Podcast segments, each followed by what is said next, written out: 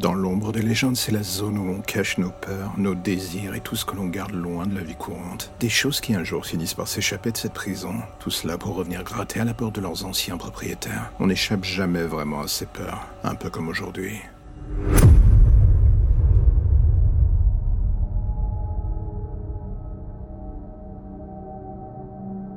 On m'avait toujours dit, le soir, tu ne dois pas aller voir ton grand-père. Il se repose. Il ne doit surtout pas être dérangé. Je pensais que c'était une phrase pour que je me couche tôt, que j'embête personne et que l'on passe à autre chose. Mais vous savez comment sont les enfants, surtout en dessous de 10 ans. On veut découvrir le monde, voir tout, comprendre tout, quitte à faire des erreurs. Et voir des horreurs, justement. Je me souviens avoir posé des questions à mes parents sur les bruits que j'entendais venir du sous-sol tous les soirs. Mon grand-père y avait élu domicile. On le voyait assez rarement. Mes parents avaient toujours éludé mes questions, y trouvant des réponses pour le moins alambiquées. Tout était fait pour me décourager.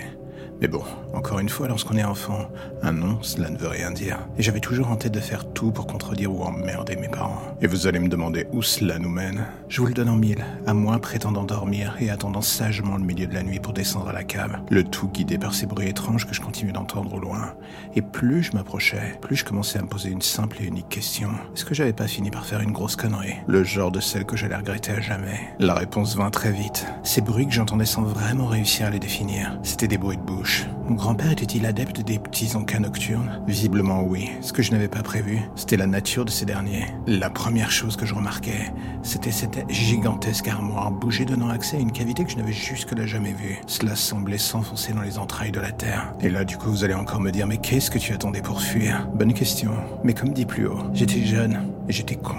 Et j'ai fait la seule chose possible allant avec cet état d'esprit. J'ai été voir. Le tout en suivant ces bruits qui à chaque fois, et surtout à chaque pas, semblaient devenir de plus en plus répugnants. Et c'est là que je l'ai vu, dévorant un enfant d'un seul coup, comme les serpents avec leur proie. J'aurais voulu hurler, crier, faire en sorte d'exprimer quelque chose. Mais avant même que je le puisse, une main m'attrapa et m'entraîna hors de portée de ce monstre. C'était ma mère. Elle était descendue voir. En voyant combien j'étais choqué, elle ne dit rien sur le moment. Et en me ramenant à l'étage, je vis que mon père était là. La gravité se lisant sur leur visage me fit comprendre qu'ils étaient tous les deux dans un grand moment de doute. Et là d'un coup, ça me revint à la gueule.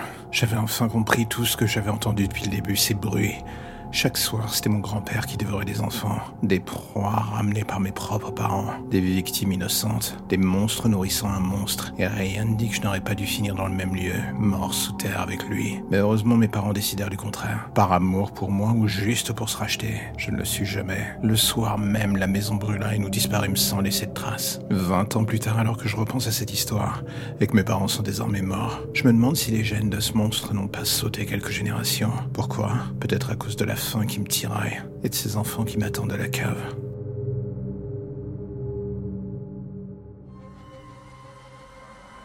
Et voilà, c'est la fin de l'épisode du jour, alors j'ai envie de faire un petit message rapide. Si vous aimez le projet et que vous avez envie de le soutenir, plusieurs options s'offrent à vous.